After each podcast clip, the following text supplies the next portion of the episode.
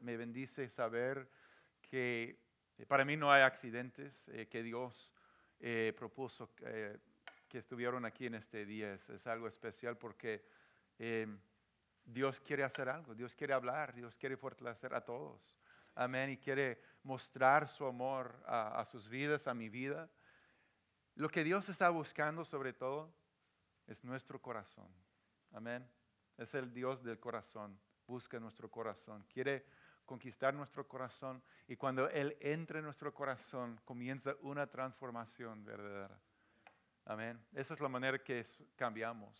A veces pensamos, yo quiero cambiar y a, lo mejor Dios me va, va, a aceptar. Pero nunca es así. Dios ha estado buscándonos siempre. Y cuando Él solamente abrimos nuestro corazón, Él entra, Él comienza una obra bonita, hermosa en nosotros, de transformación. Y, nos vemos cada vez más como Jesucristo, en su amor, en su gracia, en los frutos de su Espíritu. Amén.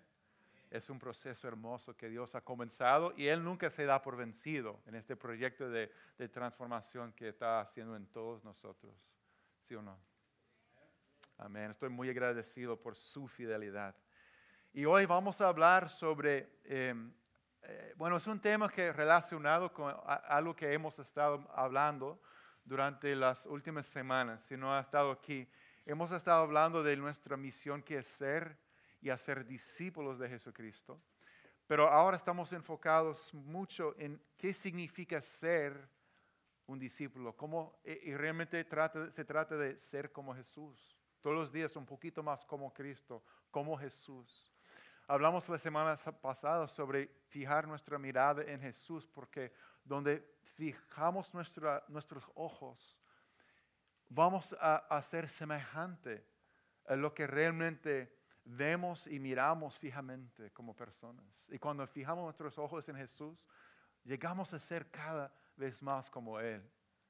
Este mundo tanto necesita personas que reflejen el amor, la verdad, la paciencia, la gracia, la alegría, la santidad, todo. Eh, ¿Quién es Jesús en este mundo? Amén. Todos los días vemos, wow, el mundo necesita ver Jesucristo. No sé si saben, pero la palabra cristiano no significa una persona que asiste a, una, a un servicio dominical tres veces al mes. Cristiano literalmente quiere decir un pequeño Cristo. ¿Cuántos saben que el mundo necesita ver pequeños Cristos por todos lados? Amén.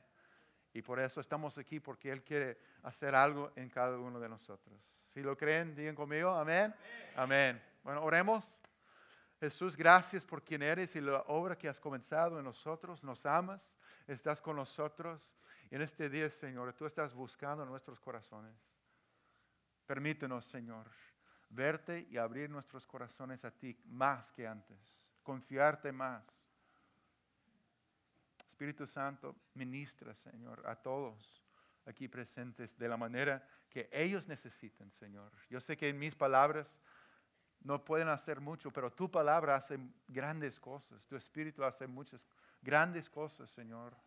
Y confiamos en ti, Dios. Te, te damos otra vez este tiempo para tu honra y para tu gloria y para que tu voluntad se haga en cada vida aquí en el nombre de Jesús. Amén. Amén. Siendo como Jesús. Vamos a hablar hoy de, cuando llega la práctica de qué, cómo nos vemos cuando llegamos a ser cada vez más como Jesús. Cuando Cristo busca nuestro corazón, hay cosas que Él quiere hacer dentro de nosotros. Amén. Me encanta siempre decir que Dios nos ama tal como somos pero nos ama demasiado para, dejarnos así. ¿Verdad? Y entonces vamos a hablar de un tema práctico, pero del corazón, que es, que es siendo como Jesús, un corazón que no se, se ofende. Un corazón que no se ofende. Y la verdad es que vivimos en un mundo que aparentemente se ha normalizado y justificado ser ofendido por cualquier cosa. Cualquier cosa, si mi café no está a la temperatura perfecta, yo voy a ofenderme, ¿verdad? Si, este más, si no está suficientemente caliente, me voy a ofender, pero si está demasiado caliente y me, me quemo, entonces yo voy a pedir millón de dólares porque me, me hicieron daño, McDonald's me hicieron daño con su café demasiado Eso, esas cosas suceden en nuestro país, créanme. La gente pide un millón de dólares porque su, porque su café fue demasiado caliente y se quema. Nos ofendemos por cualquier cosa, ¿verdad? Una palabra, una mirada, la manera que me, me, miró eh, eh, el mesero, voy a hablar con el gerente de una vez. Yo sé que estaban pensando de mí con esa mirada. Por cierto, hay muchas cosas y personas en este mundo que están impactados por el pecado que, que tienen la potencial para, para, ofendernos. Cosas pequeñas, cosas realmente ofensivas, todo. Hay muchas cosas, ¿verdad? Y, y, quería comenzar leyendo Proverbios 19, 11. Proverbios 19, 11 en la nueva versión internacional dice, el buen juicio hacia el hombre paciente. Su gloria es pasar por alto la ofensa. La verdad, al hombre paciente. ¿Cuántos saben que la paciencia es un fruto del Espíritu Santo que viene a habitar en nosotros? El hombre paciente, la mujer paciente, su gloria es pasar por alto la, la ofensa. Un poco de mi historia yo fui a estudiar en el Instituto Bíblico hace muchos años en Los Ángeles y conseguí un trabajo donde trabajaba mi cuñado en un restaurante. No voy a mencionar el nombre, solo voy a decir que el letrero tiene una langosta roja.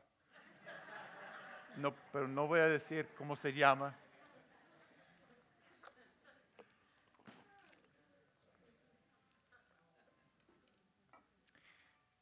Y yo me metí en ese ambiente de trabajo como mesero por primera vez. ¿Cómo lo puedo explicar? Fue un ambiente sumamente ofensivo. sumamente ofensivo. Las conversaciones, la, gente gritando, hablando de toda clase de pecado, de cosas que ven, que hacen.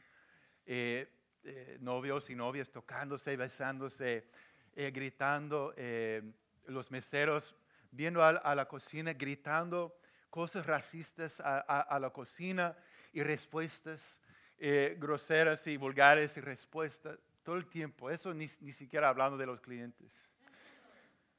Un ambiente sumamente ofensivo, con comentarios vulgares y, todo tipo de conversaciones y enojo y ira. Y yo, yo allí, un buen estudiante del estudio Instituto Bíblico, todos los días llegando al trabajo, fue un choque. Fue un choque, pero un ambiente muy ofensivo. Y, a veces había personas que miraban la paciencia eh, que tenía eh, Dios conmigo. Obviamente yo no estaba enojándome por todas las cosas y gritando y quejándome de muchas cosas, pero fue una batalla espiritual, una lucha. Yo estaba orando en el, en el Espíritu todo el tiempo, Señor, estés conmigo, Padre, dame paciencia, dame amor, Señor, salva a estas personas. Orando en, dentro de mí al trabajar. Pero a veces al, ver la paz que tenía, la gente, algunos eh, empleados se acercaban a mí y comenzaban a tirar comentarios para enojarme a propósito. Cosas por el estilo, ¿verdad? Gloria a Dios. Bonita experiencia, ¿verdad? Yo trabajé casi cuatro años en ese restaurante. Y, bueno, imagínense todas las cosas que yo tenía que aguantar en cuanto a conversaciones y palabras ofensivas. Pero eso, eso, gloria a Dios, Dios me daba la gracia y, podía ser, ser luz y, Dios estaba tocando algunos corazones al pasar el tiempo. Bueno, hasta el mismo gerente general, el, general manager, en, en, las reuniones que tenemos que tener con, con, otros, con los empleados antes de comenzar, tiempo de trabajo, él estaba usando ah, todas palabras groseras y vulgares, como tú te puedes imaginar. Un ambiente bien profesional, ¿verdad? Y ese mismo gerente, eh, como unos dos años después, fueron obligados a hacer un entrenamiento en contra del acoso sexual, ¿verdad?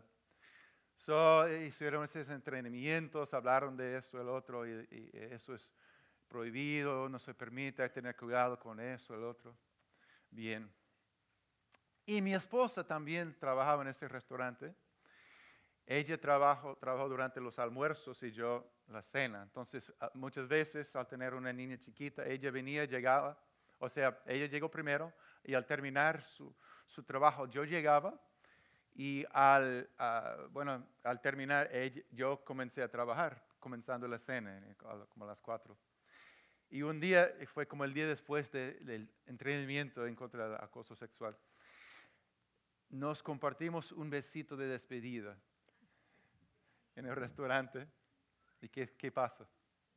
El gerente me llama la atención, se acerca a mí y dice, mira, tomando en cuenta lo que aprendimos con el acoso sexual, eso puede ser ofensivo para algunos aquí, entonces no puedes hacer esto. Imagínense. Y dentro de mí, y, creo que le dije, bueno, fue un, un besicito de, despedida, es mi esposa, estamos casados, no fue, nadie fue ofendido, yo creo. Pero dice, no, eso puede ser ofensivo y, y no se permite. Oh my gosh, se levantó dentro de mí una indignación tan fuerte.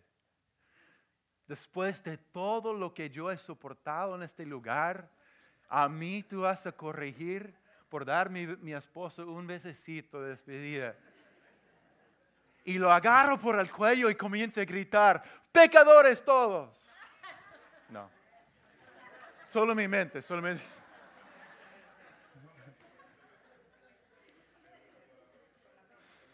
Solamente en mi mente, por un momentico, ¿verdad? Pero me entienden. Imagínense si hubiera hecho eso.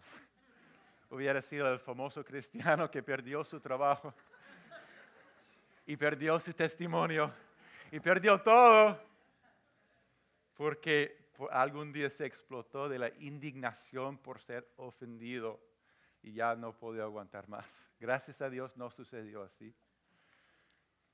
Pero fue un momento muy difícil, imagínense. Fui ofendido, ofendido. Y tú tienes tus propias situaciones y historias y momentos. A veces la gente dice y hacen cosas de pura ignorancia, ¿verdad? De inmadurez. No saben el peso de sus palabras o sus actitudes. O simplemente sus costumbres y su normal para ellos es muy diferente que lo nuestro es ofensivo, es difícil. Y a, veces la gente nos ofende porque ellos tienen algo enfermo en su corazón que afecta todo lo que toca. O muchas veces la gente hacen y dicen y creen cosas ofensivas simplemente porque no han conocido el amor transformador de Cristo en su vida. Es, es muy común. Muy común. No tienen esa fuente de paciencia y gracia y, y, tienen heridas y, sienten que tienen que castigar a todos por lo que ha pasado a ellos. A veces otros cristianos nos ofenden porque tienen áreas de su vida no transformadas por Jesús o áreas de inmadurez. Gracias a Dios no tenemos áreas de inmadurez, pero ellos sí. No, igual como usted y yo otros cristianos, todos tenemos áreas que Cristo todavía tiene que transformar. Hay áreas de inmadurez que, que a veces no nos damos cuenta que puede afectar a otro de tal manera. Cualquiera que sea la causa, nuestra respuesta y la actitud del corazón frente a, los, a las personas y esos momentos son clave. Es clave nuestra respuesta, porque las ofensas van a ocurrir. Imagínense el impacto si como seguidores de Jesús, en vez de ser ofendidos, sea afuera en el mundo o adentro de la iglesia, estuviéramos tan llenos del amor de Cristo, tan llenos del amor de, Jesús que las ofensas simplemente no nos tropezáramos.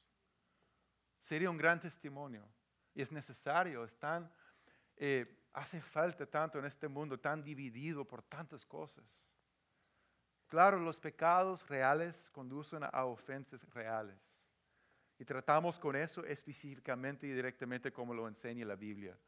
Tenemos Mateo 18 y no vamos a entrar en detalles en eso. O hay ofensas reales y tenemos que tratar con ellos en este, esta vida, ¿verdad? Sin embargo, ¿qué pasa con nuestras percepciones, expectativas e incluso interpretaciones de lo que sucede a nuestro alrededor? Tenemos decisiones a tomar a veces, ¿verdad? ¿Cómo responder? ¿Cómo reaccionar? La pregunta es esta, ¿deberíamos sentirnos ofendidos por todo lo que sucede en nuestro alrededor como todos? ¿O debemos buscar vivir a un estándar más alto al seguir a Jesús? Yo tengo la convicción que Jesús llama a sus seguidores a perseguir y poseer corazones que no se ofenden incluso en medio de un mundo ofensivo. Para ser como Él, para ser como Cristo, amén. Pero la clave es esto. ¿Sabe que Jesús no es solamente el, el pago por mis pecados, pero también es el modelo para nuestras vidas. Él no solamente es el, pago por tus pecados, también es el modelo, el ejemplo para tu vida y mi vida. Y como podemos ver en las escrituras, Él no se ofendió fácilmente, ni llevó ofensas. Por lo tanto, cultivar un corazón que no se ofende es parte de nuestro compromiso de ser como Cristo en la forma que actuamos, en la forma que vivimos, en la forma que reaccionamos ante las personas y situaciones de la vida. Ser como Cristo, amén. Para mí es más fácil ser como Jesucristo en medio de las alabanzas. Te amo, Señor, tu amor me rodea. Hay otros momentos cuando no es tan fácil reaccionar y ser como Jesucristo, como ese día cuando casi maté a mi gerente, ¿verdad? Pero como quiera, al estar aquí adorando al Señor, al, altar o en, en, el trabajo que sea tan difícil, el Espíritu de Dios está con nosotros, dándonos lo necesario, la gracia para ser como Cristo. Vamos a ver eh, unas escrituras que y vamos a mirar el ejemplo de Jesús. El primero es Marcos 14, 17 a 20, que dice,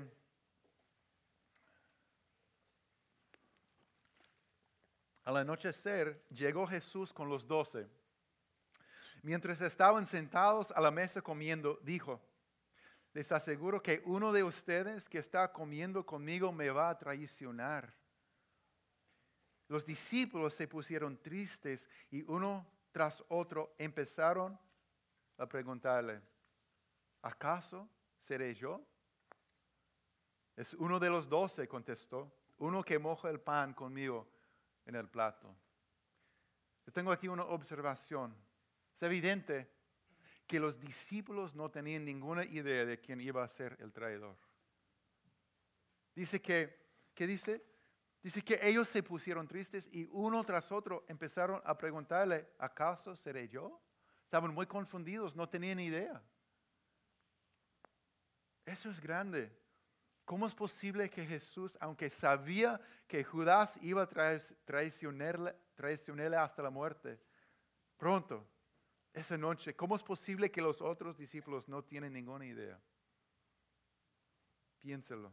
Porque humanamente si alguien, alguien nos cae mal, o, o, si solo sospechamos que quizás tengan alguna actitud en nuestra contra, los demás van a saber. ¿Sí o no? Seamos honestos. ¿Cómo es posible que Jesús esperara hasta el último, último momento para comenzar a hablar que uno va a traicionar? Después de pasar tres años con los discípulos. Bueno, yo creo, en primer lugar, yo creo que Jesús hasta el último estaba mirando a ver si existiera la posibilidad de un cambio en Judas la posibilidad de un arrepentimiento verdadero.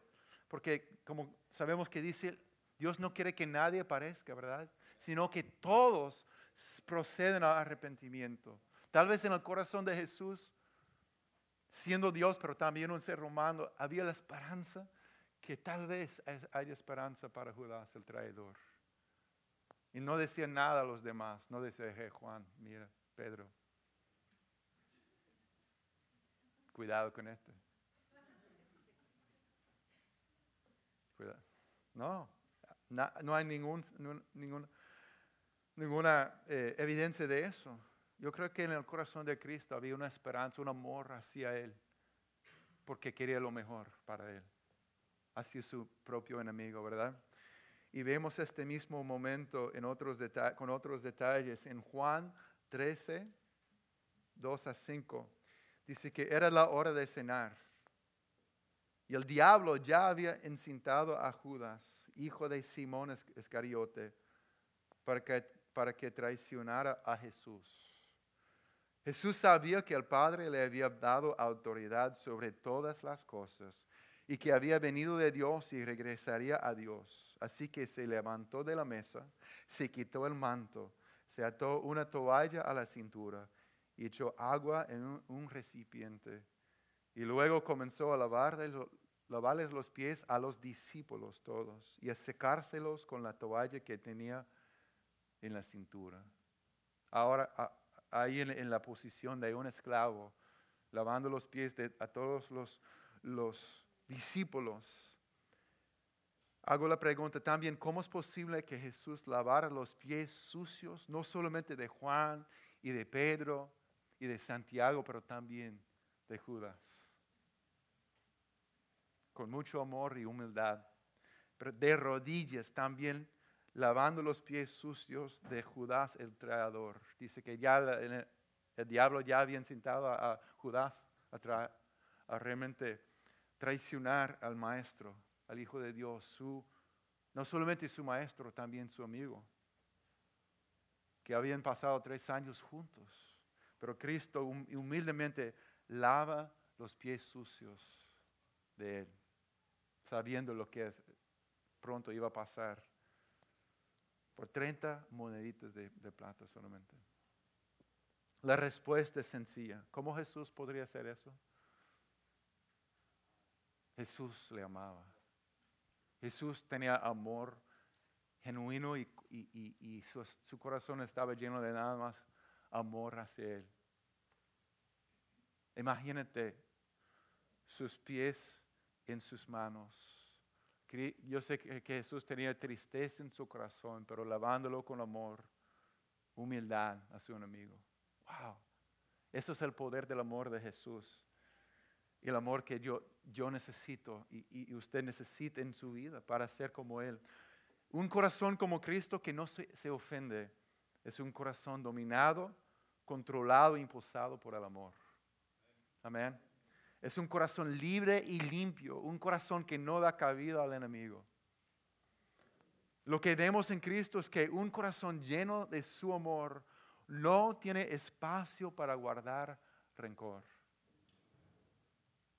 Esa es la clave. un corazón lleno del amor de Jesús no tiene espacio para guardar rencor y no se ofende. Y así, en, en 1 Corintios 13, describe el amor divino, el amor de Jesús, el amor que Dios quiere cultivar en nosotros. Es así, dice, el amor es paciente. ¿Leemos juntos?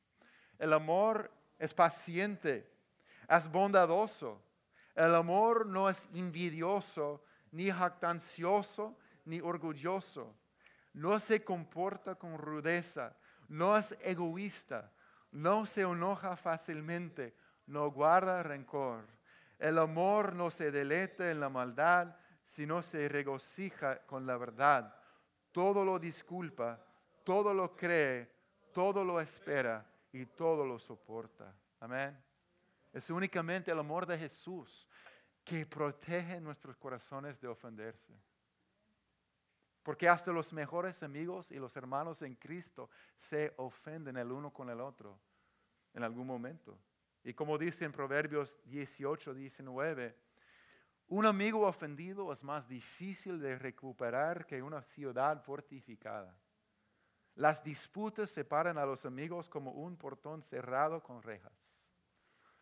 Sabemos que para tomar una ciudad fortificada requiere un gran esfuerzo, un gran esfuerzo, ¿verdad?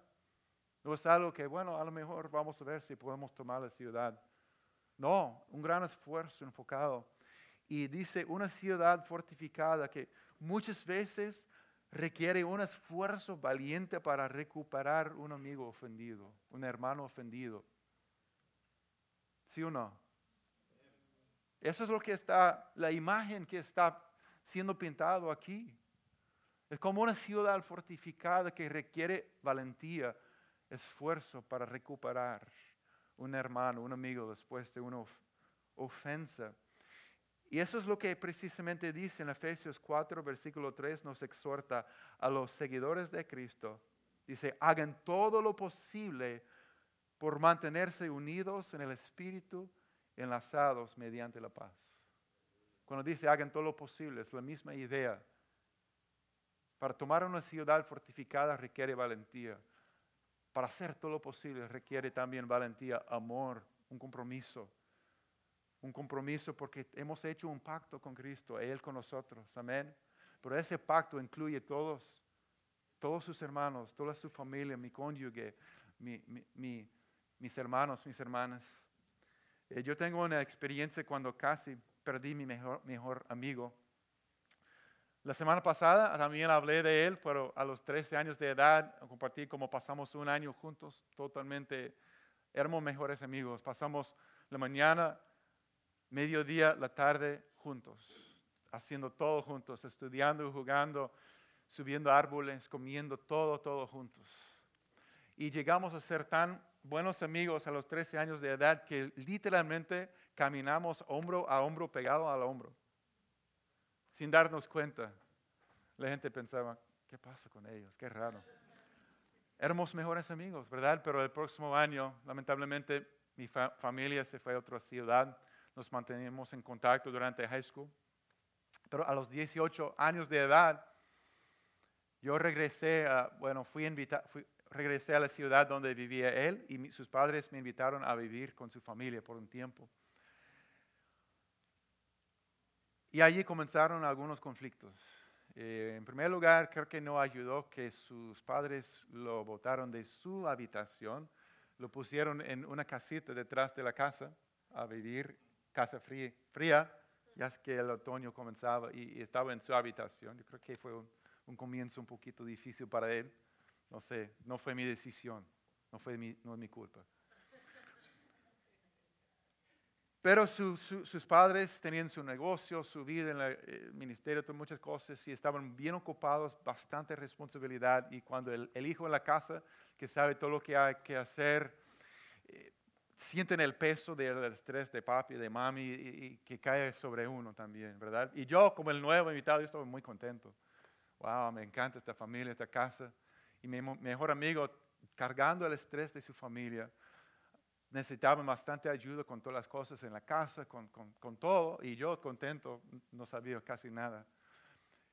Y, y comenzaba el estrés a afectar nuestra amistad y él comenzaba a criticarme y, yo no estaba acostumbrado a eso, entonces yo no respondía con madurez, sino con, con chistes. Y en vez de realmente eh, confrontar el problema como hombres a los 18 años, como jóvenes, tratamos de, la situación se empeoraba, se empeoraba. Más críticas, más estrés, más fricción, más... Eh, no fue muy, muy, fácil, muy, fue divertido después de unos meses había como evitándonos, frustrados, y yo estaba triste, él estaba frustrado, enojado. Y casi perdí mi, mejor amigo en ese, momento, porque ninguno sabía, no teníamos la madurez para resolver ese, ese conflicto. Y estamos viviendo en la misma casa. Bueno, él estaba en la casita. Pero ¿qué pasa? Llegamos a noviembre después de algunos meses de esto. Y él me invita a su casita, su habitación. Y me, me dice, siéntate. Y me dice, amigo, Dios ha tocado mi corazón que yo necesito trabajar en mis relaciones, yo necesito eh, mejorar, yo necesito ser un mejor amigo, necesito reconciliar contigo. Y él sacó un recipiente de agua tibia por debajo de su cama, dice, ¿puedo lavar tus pies? y obviamente en ese momento le dije que sí y, hablamos y, y hablamos de unas cuantas cosas. Y fue obviamente el comienzo de la restauración de nuestra amistad que sigue hasta el día de hoy. Eh, yo estuve en su boda, estuvo en mi boda. Eh, hasta el día de hoy no nos vemos mucho, pero somos buenos amigos. Buenos amigos en Cristo. Amén. Y vale la pena el esfuerzo por mantenerse unidos en el Espíritu. A veces tenemos que tomar pasos. Y otra vez, Proverbios 19, 11 dice que el buen juicio hace el hombre paciente, su gloria es pasar por alto la ofensa. El Salmo 19, 119, 165 dice, los que aman tu ley disfrutan de gran bienestar y nada los hace tropezar. Las ofensas vendrán, pero no tiene que tropezarnos, no tiene que destruir nuestras amistades, no tiene que destruir nuestros matrimonios, no tiene que separarnos como hermanos en Cristo. Porque si amamos cuando, amamos a Cristo, a Dios y buscamos tener un corazón más como Cristo, nos da la gracia, nos da el amor para hacer lo que hay que hacer. Quiero hablar un poco sobre las fuentes del corazón ofendidos, porque tenemos que reconocer qué pasa con nosotros a veces. Al querer como Jesús, a veces tenemos luchas grandes y no es fácil no ofendernos en ciertas situaciones. Entonces, para que podamos poseer verdaderamente un corazón que no se ofende, debemos ser conscientes de por qué nos ofendemos. Y número uno es pecado contra nosotros. Sencillamente, a veces la gente tiene hacen algo, dicen algo y, pecan contra nosotros. Y es su problema realmente y que afecta a nosotros mismos. Y, y, por eso Cristo fue a la cruz, por ti y por mí, ¿verdad? Fue nuestro pecado. En esos momentos hay que recordar que fue, fue nuestro pecado que clavó Cristo sobre la cruz, el único perfecto, que voluntariamente dijo, yo voy a tomar ese pecado. Dame la ofensa, dame el dolor, dame ese, esa pena, dame ese pecado que, que realmente yo no merezco, como siendo Cristo perfecto, no merecía nada de eso. Nosotros sí, somos todos, eh, todos hemos pecado y, estamos eh, luchando con, con, el pecado, eh, dice, destruido de la gloria de Dios. Pero gracias a Cristo tenemos perdón. Pero cuando hay, momentos cuando somos ofendidos porque realmente hemos, eh, han pecado contra nosotros. Amén. Pero primero de Pedro 4, 8 nos recuerda, dice, sobre todo, ámense los unos a los otros profundamente, porque el amor cubre multitud de pecados. Solamente el amor perfecto, que es el corazón de Cristo, tiene el poder para superar las ofensas cuando pecan contra nosotros. Y nos da el poder para perdonar, para nuestro bienestar y para nuestra, eh, para que seamos como Cristo. Realmente somos, somos más y más como Dios cuando perdonamos, porque ¿qué hace Dios todos los días con nosotros? Nos perdona. Y no estoy diciendo que el pecado que hicieron contra nosotros está bien, no está bien. Eso clavó Cristo sobre la cruz, Él sufrió. Pero a veces somos ofendidos por el pecado de otros y tenemos que ir a la cruz con eso. Amén. Número dos, a veces somos ofendidos simplemente porque tenemos pecado en nuestras propias vidas. Es nuestra, nuestra culpa, es nuestro problema. Y, a veces ni saben. Por ejemplo, estás en tu trabajo, has, has trabajado fiel, fiel, fiel, esperando que reconozcan todo el trabajo y fidelidad que has hecho y llega el nuevo y dentro de dos meses ellos tienen la posición de tus sueños. Y ellos están muy contentos. ¡Wow! ¡Qué bendición! Y tú estás pensando, eso no es justo. Y todo, cada día algo dentro de ti te está comiendo, estás frustrado diciendo, Dios, ¿cómo es posible? Y cuando ves a esta persona, ah, Y ellos están contentos, dando gracias a Dios a lo mejor por la bendición de, llegar a esta posición después de dos meses. Pero en tu corazón hay algo ahí. Y ellos no saben tal vez, pero algo dentro de, de uno que dice, eso no está bien. Yo estoy ofendido porque la vida ha sido injusta contra mí y estoy ofendido. Somos celosos y amargos por cuando Dios bendice a otro. Eh, y a mí no, de la manera que yo esperaba, ¿verdad? Pero el problema no es ellos, no son ellos. No son ellos, ¿verdad? El problema es, a su raíz, es nuestra falta de confianza en Dios. Ouch. Número tres, tenemos expectativas falsas a veces. A veces tenemos expectativas falsas. El problema es que no nos hemos comunicado bien, pero nos decimos, él o ella deben de saber. Si él, si ella, si realmente me amara, sabría que yo quisiera. Yo tengo esa necesidad, esa expectativa, ese,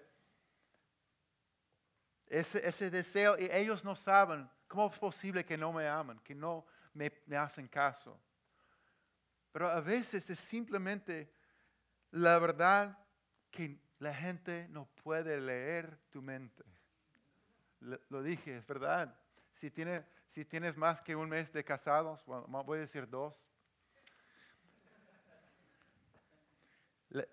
tu cónyuge no puede leer tu mente. Lo siento, no son el Espíritu Santo, ya sabía eso. Pero a veces es cuestión de la comunicación o pensamos, si realmente fuéramos amigos, ellos van a hacer esto y el otro. Tal vez no somos amigos de verdad, pero nadie puede leer tu, mente. Nadie puede saber y cumplir todos tus sueños, lo siento.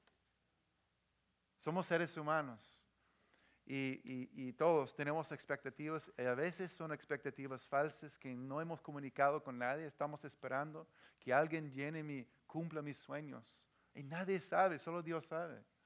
¿Verdad? Dios sabe, Dios conoce tus sueños, Dios conoce tus anhelos, pero entre seres humanos a veces tenemos que aprender a comunicarnos un poco mejor. Y a veces tenemos expectativas que son casi imposibles a cumplir. Podemos hablar todo el día sobre nuestros, nuestras expectativas, pero para un ser humano, ¿qué pasa? A veces esperamos que una persona llene un vacío que solo Jesús puede llenar el cónyuge, el hermano, un amigo. Y tristemente no es posible. Pero hay que decir, hay que reconocer que hay cosas que solo Jesús puede llenar a nosotros. Solo Cristo puede ser ese amigo perfecto que nunca nos deja. Solo puede ser el, el, que siempre nos perdona, que siempre nos anima, que siempre nos levanta, que siempre tiene una palabra en el momento perfecto para nosotros. Y si, si estamos buscando a un ser humano ser lo que Cristo solamente puede ser, vamos a terminar muy decepcionados. Hay un solo perfecto y, Él se llama Jesucristo. Amén. Nadie más puede ser Cristo para ti ni para mí. Número cuatro, hacemos suposiciones o tenemos discernimiento falso. A veces sí tenemos discernimiento que es de Dios. Pero a veces simplemente hacemos suposiciones y creemos como si fuera un hecho. Yo sé qué está pensando esa persona. La manera que me miren, yo sé qué está pensando. Y ese, ta, No, lo siento, no sabes lo que están pensando. Ya, ya dije que no pueden leer, su mente, entonces es lógico, ¿verdad? No saben lo que están pensando. Pero a veces tenemos, pensamos que hay una historia completa que con una sola acción, una mirada, tal vez están pasando un, un día difícil y pensamos, yo que ellos tienen esa actitud porque, porque por años ellos están celosos de mí. No sé, hay muchas historias. No voy, a seguir, pero ya tienen la, idea, ¿verdad? A veces tenemos suposiciones o tenemos discernimiento falso y pensamos cosas que realmente no sabemos qué está pasando en la otra persona hasta que haya comunicación. Y número cinco, realmente tenemos heridas pasadas. Nos ofendemos por muchas cosas porque tenemos heridas pasadas. Porque hemos sido heridos de verdad o ofendidos en el pasado, tenemos áreas de dolor que son demasiado sensibles. Y la imagen que tengo en mente es que el enemigo aprovecha de una herida no sanada y busca un lugar donde edificar. Sobre esa herida comienza a edificar y construir una ofensa tras otra hasta que llega a ser una torre de ofensas dentro de nosotros. Y a veces llega a ser muy peligroso. Porque una persona tan llena de, de, ofensas, enojo o ira, con la cosa más mínima explota. Y hace una cosa que ni pensaba, nunca pensaba que iba a hacer, porque esa torre ya estaba a su punto de explotar, ¿verdad?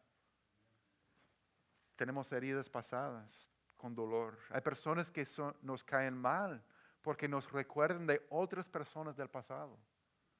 Somos ofendidos por personas que no han hecho nada simplemente porque nos recuerdan de otra gente del pasado. O alguien hace o dice, alguien hace o dice algo que realmente no sería ofensivo para muchos, pero ofende a uno porque hay una herida sin sanar del pasado y está tocando esa área sensible. Y la solución, hermanos, es ser sanado.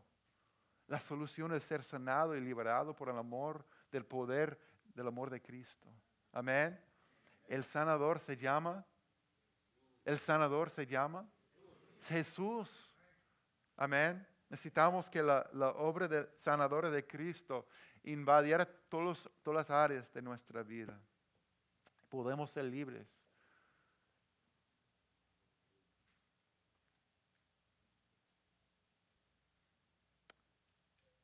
Otra vez, declaro esto, que Jesús fue el pago por todos nuestros pecados, pero también es el modelo para nuestras vidas. Amén. Está llamándonos a ser más y más como Él. Como Él que lavó los pies de sus enemigos. Wow. Señor. llego a puntos así cuando tengo que orar y decir, Jesús, dame tu corazón. Yo soy un ser humano. Yo me puedo ofender y a veces es una lucha fuerte humillarme como tú te humillaste, ¿verdad? No es fácil. Y eso nos recuerda que requiere un amor divino, un amor sobrenatural que Cristo pone dentro de nosotros, dándonos esa habilidad para decir, mira, perdóname, yo quiero reconciliar, yo tengo una herida, yo, fui, fui ofendido o yo sé que yo he sido causa de ofensa. Pero Cristo, el amor de Cristo es más poderoso de todo. Amén. ¿Lo creen? Ok. Primero de Pedro 2, 22 y 24 dice, Él no cometió ningún pecado, ni hubo engaño en su boca. Y cuando proferían insultos contra Él, no replicaba con insultos. Cuando padecía, no amenazaba, sino que se entregaba a aquel que juzga con justicia. Él mismo en su cuerpo llevó al madero nuestros pecados para que muramos al pecado y vivamos para la justicia. Por sus heridas ustedes han sido sanados. Amén. Este es el secreto, esta es la fuente de esperanza para nosotros como seres humanos. Dice que Jesús cuando profería insultos contra él no replicaba con insultos. Jesús cuando padecía no amenazaba. Jesús se entregaba a aquel que juzga con justicia. Eso me libera de ser el juez. Yo no quiero, no tengo que ser el juez de mi hermano, ni mi gerente, ni mis hijos. Yo puedo ser un instrumento para ayudar a ellos, crecer y, ser más como Jesús, pero no es mi llamado ser el juez porque yo puedo entregarme a aquel que juzga con justicia, ¿verdad? Con pura justicia. Jesús en su cuerpo llevó al madero todos nuestros pecados y por sus heridas hemos sido sanados físicamente, pero también emocionalmente, en el alma. Hay un hombre de Dios eh, que es un líder, un pastor, un, hombre de Dios, para mí, para muchos, un gran, gran ejemplo de un hombre que vive como Cristo en todo sentido. ¿eh? Se llama Leslie Kegel, es de un país en el sur de Asia. Wow, estoy leyendo eh, eh, el, libro que él escribió sobre la unción y, sobre ministrar el amor de Cristo. Y él tiene tantos, tantos testimonios de milagros poderosos, de liberaciones, de, cosas que Cristo ha hecho a través de su vida. Es increíble. Para mí es el hombre más que refleja lo que vemos en Cristo en, la Biblia, ahora en el, día de hoy. es Él. Una unción fuerte y poderosa tiene este hombre. Pero al leer su libro, él comparte un momento clave en su vida. Y voy a leer lo que él dice en sus palabras. ¿Está bien? Dice, estaba caminando por un camino de tierra. Eso cuando era un, un pastor muy joven, en el comienzo. Estaba caminando por un camino de tierra con la Biblia en la mano, emocionado de compartir mi testimonio con una pequeña reunión en un pueblo vecino, hasta que vi a un hombre solo unos metros más adelante, mi padre. Nos saludamos apenas sin abrazo ni apretón de manos, sin preguntar a dónde se dirigía el otro. Caminamos en silencio y se hizo más incómodo con cada paso.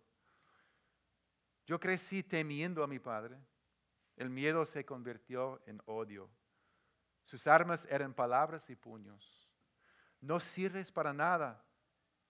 Duele casi tanto como un puño en la cara, casi. Pero nada duele más que cuando golpeó a mi querida madre.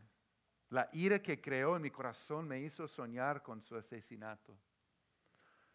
Sin embargo, matarlo solo haría la vida de mi madre aún más insoportable. Las palabras son poderosas. He sentido su empuje profundo y penetrante en mi corazón, pero esas palabras formaron mi propia imagen, mi autoimagen. No sirves para nada.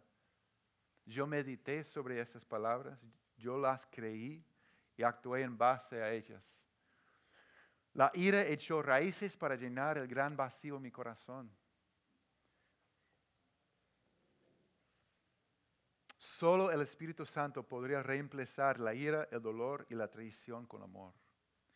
Mi padre y yo caminamos hasta que llegamos a nuestro destino. ¿A dónde vas? Finalmente pregunté. Una reunión, reunión de oración. Sorprendido, apenas describió mi reacción. Una mujer me invitó, continuó. ¿Es tu primera vez? Pregunté, buscando algo que decir. Sí. Me preguntó, ¿a dónde vas? A la reunión de oración. Debería estar emocionado. Mi padre, alguien que necesitaba desesperadamente a Dios, iba a, una reunión de oración. En cambio, yo busqué una salida.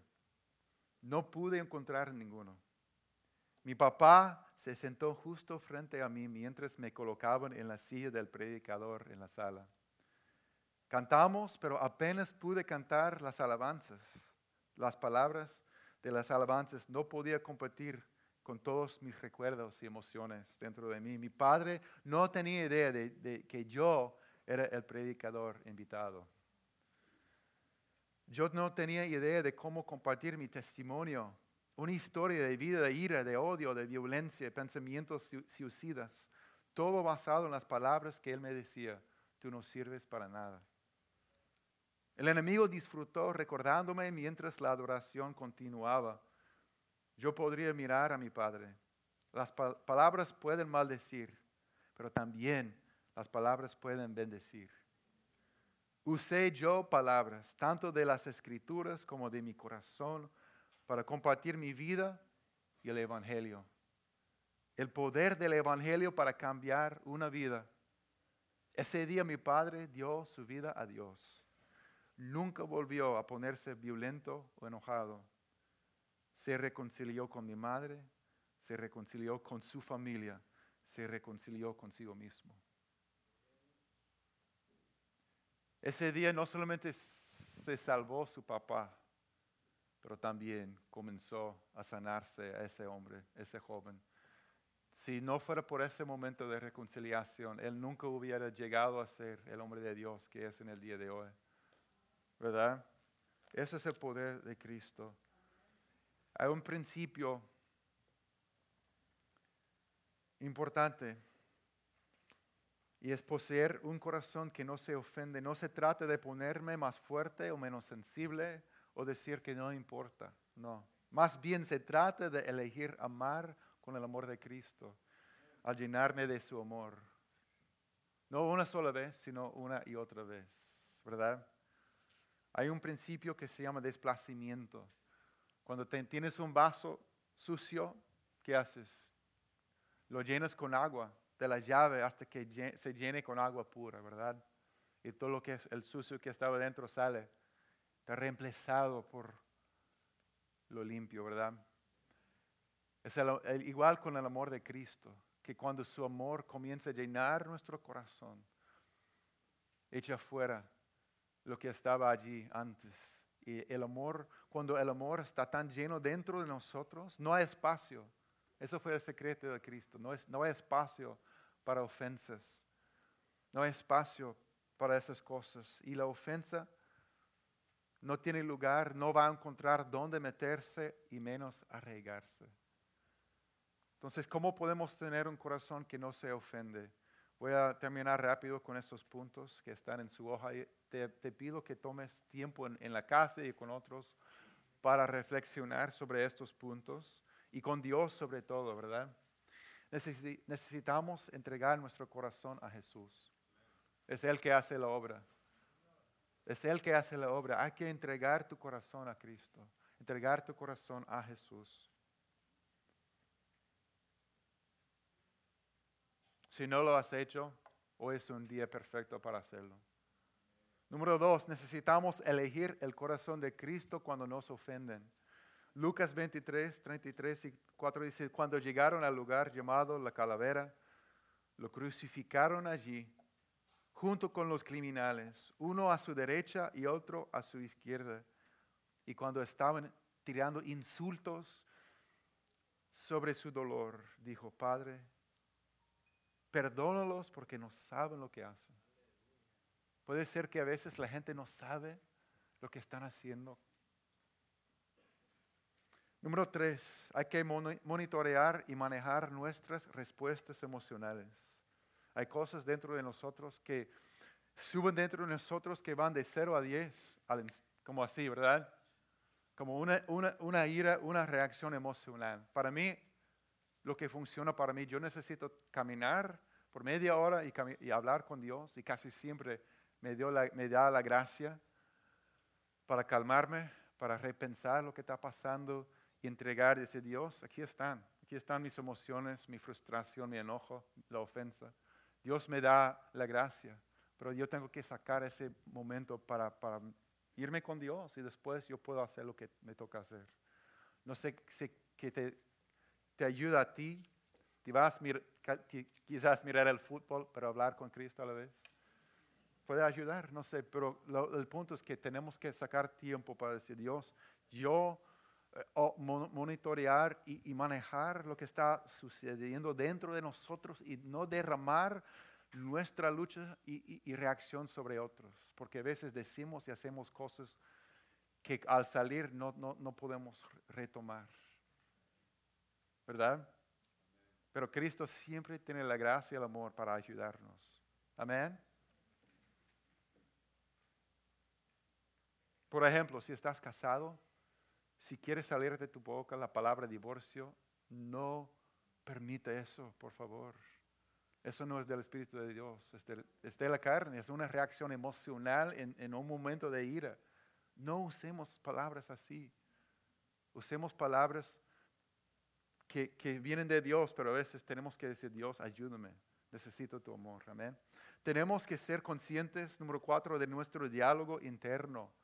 Tenemos conversaciones dentro de nuestras mentes y si no tomamos control de esas conversaciones, con la ayuda de Dios, tomando cautivo cada pensamiento, esas conversaciones van de mal en peor, hasta que eh, eh, está fuera de control.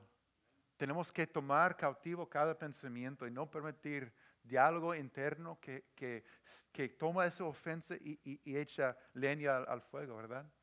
Por favor, Dios nos ayuda. Y número cinco, bendecimos y oramos por aquellos que nos ofenden.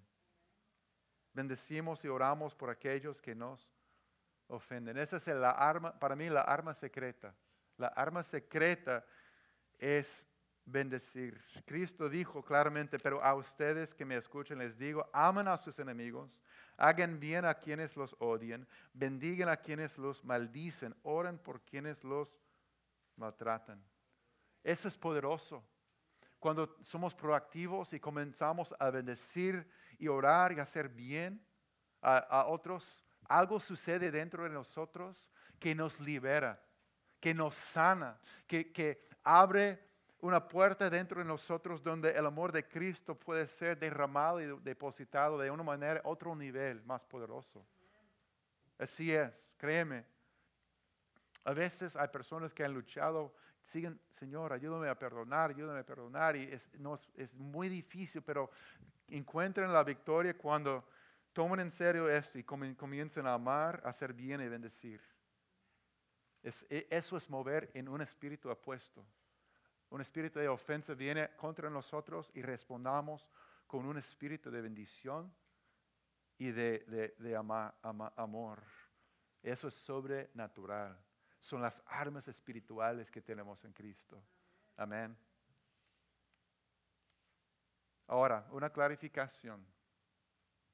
Si aquí estás pensando que, eh, bueno, hay una mentira común que puede estorbarnos de tener la victoria en esta área. Y es la idea que si trato bien a aquellos que me ofenden, voy a llegar a ser una víctima. Me van a seguir maltratando. Para clarificar, por favor, no estamos hablando hoy de permitir abuso en ninguna forma. Eso no es el punto. No está correcto cubrir o permitir pecados que realmente nos hacen daño, ¿verdad?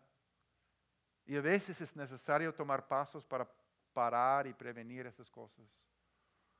estamos hablando no de las circunstancias, estamos hablando de la actitud de corazón que Cristo esté obrando en nosotros, con límites apropiados cuando sea necesario, pero hoy estamos hablando de una actitud del corazón de vivir con un corazón lleno de amor como Jesús, de tal manera que no nos pueden ofender. ¿Me explico? ¿Me hago entender? Es una actitud de corazón, porque cuando puedas amar, hacer bien y bendecir a la gente que te han ofendido de corazón, sabes que estás libre. Que no eres una víctima, sino un vencedor. El amor siempre, siempre es más poderoso. El amor nunca falla, dice la palabra de Dios. Voy a invitar el equipo de, oras, eh, de alabanzas a venir y vamos a compartir la Santa Cena. Pero termino con una pequeña historia y una pregunta. ¿Pueden mantenerse sentados por el momento? Por lo menos alguien que toque el piano. Em, Martin Luther King Jr. dijo que la oscuridad no puede expulsar la oscuridad no puede expulsar la oscuridad. Solo la luz puede hacer eso. El odio no puede expulsar el odio, solo el amor puede hacer eso. Eso es lo que estamos hablando, ¿verdad? El amor de Cristo que entra en nosotros y, y reemplaza lo que estaba allí antes y nos llena con el poder del amor de Jesús. Yo no sé su situación, tal vez es algo realmente relativamente ligero, pero te afecta. Como la situación con mi mejor amigo. Tal vez hay cosas que te está causando división, frustración y sabes, yo necesito hacer algo, yo necesito el amor de Cristo en tu matrimonio, con una amistad, en el trabajo. Puede ser algo grande, una ofensa bien fuerte del pasado. yo no sé, Dios sabe, Dios mira en nuestros corazones. Pero recientemente leí esta historia. La historia de dos hermanos que vivían en unas granjas adyacentes, pero tenían una profunda disputa. Antes a menudo habían compartido sus recursos, pero esa práctica se detuvo y no quedaba nada más que amargura entre ellos.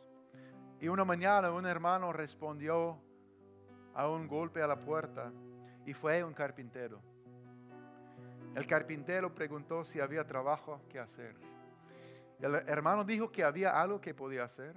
Llevó al carpintero a donde se encontraban las dos propiedades y le mostró cómo el otro hermano había tomado una excavadora y creado un arroyo donde estaba el prado. Y el hermano dijo, sé que hizo esto para hacerme enojar. Quiero que me ayudes a vengarme construyendo una gran cerca para que no tenga que volver a verlo a él ni a su propiedad nunca más. Entonces el carpintero trabajó duro todo el día y cuando terminó no había una cerca. El carpintero había usado su habilidad y construyó un puente sobre el arroyo en lugar de una cerca. El otro hermano vio el puente y estaba muy conmovido de que su hermano hiciera tal cosa. Los dos hermanos se encontraron en el medio y se abrazaron. Vieron al, carpintero empacando sus herramientas y le pidieron que se quedara un tiempo y trabajara más. Pero el carpintero respondió, lo siento, pero tengo otros puentes para construir.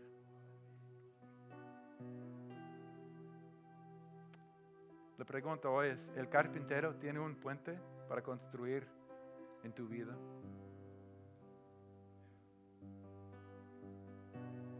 ¿Conoces al carpintero? Él quiere, Él quiere con todo su corazón. Hay una relación, un área en tu corazón que Cristo necesita sanar con su amor.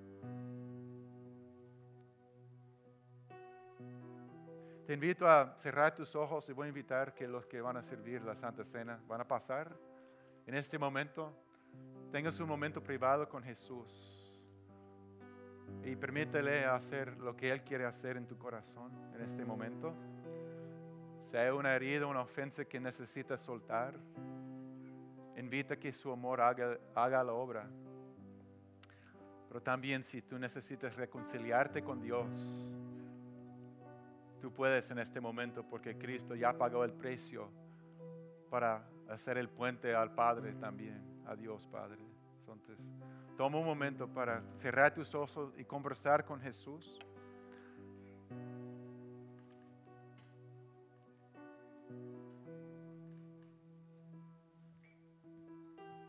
Y, y pueden repartir de una vez.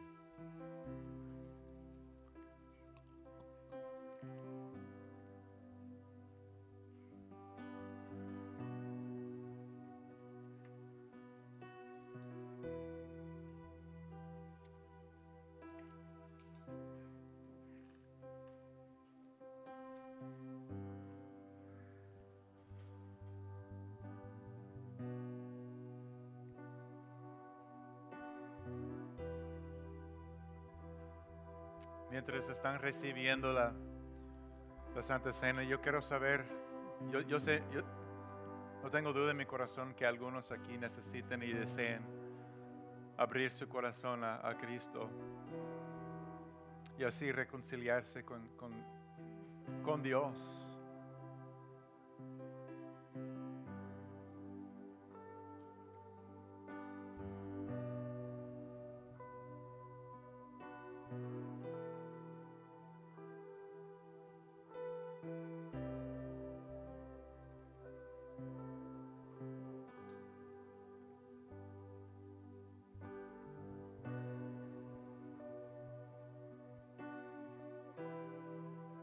Señor.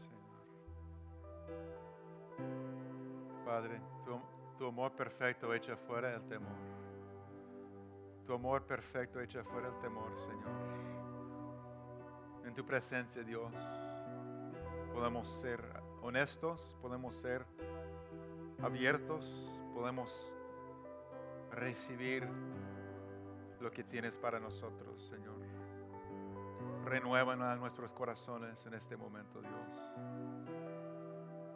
Renueva, Señor, nuestra, nuestro amor, Señor, hacia los que, hasta los que no lo merezcan, Señor. Como tú, para ser como tú, para ser como tú. Queremos ser como tú, Jesús. Perdonamos y amamos como tú. Si estás aquí y dices, yo necesito abrir mi corazón a Cristo por primera vez o, estoy regresando a entrar de nuevo en una relación con Dios, porque yo, confío y sé que Cristo murió en la cruz por mí, te invito a levantar tu mano como una señal que estás diciendo, sí, yo estoy recibiendo Cristo como mi Señor y mi Salvador. Amén. Amén. ¿Alguien más? Sí. Alguien más dice, sí, estoy abriendo mi corazón a Cristo y sé que Él, me perdona. Él va a comenzar esa obra. Amén.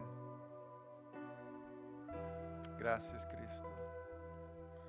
Y si estás aquí antes de tomar su sangre, su, cuerpo quebrantado, dices, sí, Dios está ha hablado a mí en el día de hoy con todos los ojos cerrados y yo estoy soltando, deseando soltar algo que había en mi corazón,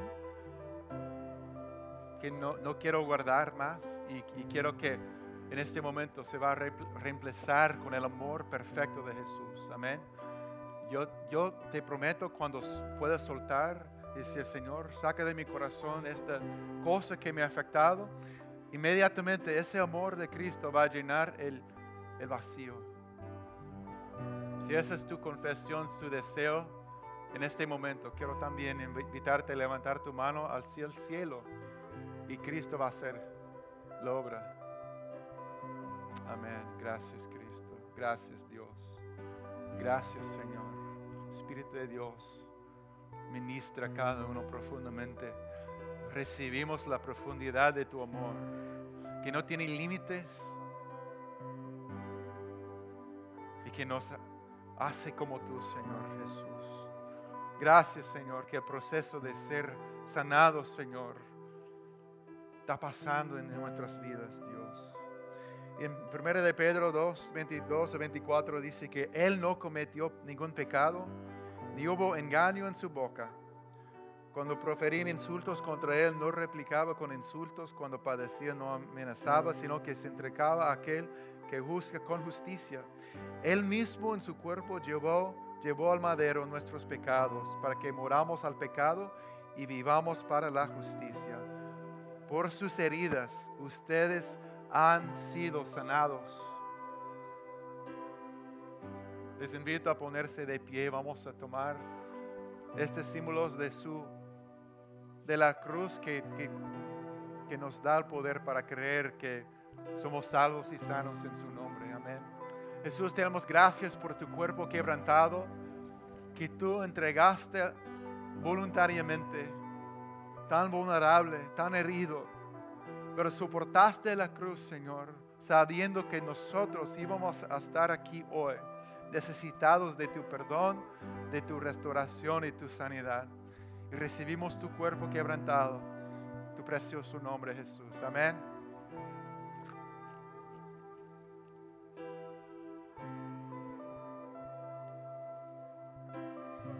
Jesús también. Te damos gracias por tu sangre derramada que nos lava y nos limpia, Dios. Que limpie nuestro corazón, Dios. Que toda ofensa, que toda actitud de todo lo que no te agrada, que no sea como tú, Señor. Recibimos por fe ese símbolo de amor que nos transforma, que nos llena con amor. Pedimos, Señor, yo declaro y pido sobre cada uno un nivel de amor divino, de amor de Cristo mayor que hemos visto, experimentado en toda nuestra vida, Señor. Que tu amor nos llene hasta rebosar, que realmente sorprenda a nosotros mismos cuando vemos ese amor saliendo de nosotros, Señor. En el nombre de Jesús recibimos tu sangre.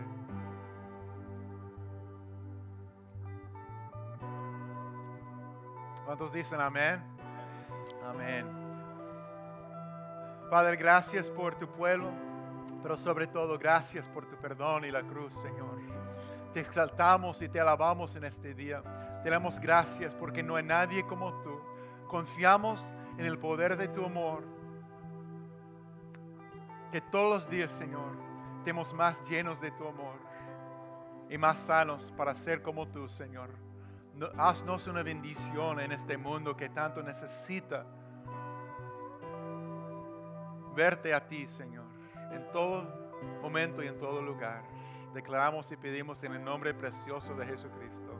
Y todos dicen, amén. Dios los bendiga. Tengan un día excelente. Que Dios bendiga a sus niños cuando vuelven a la escuela y que comparten unos abrazos. Si necesitan oración, si recibió a Cristo, queremos orar con usted. Tengan un, un día bendecido.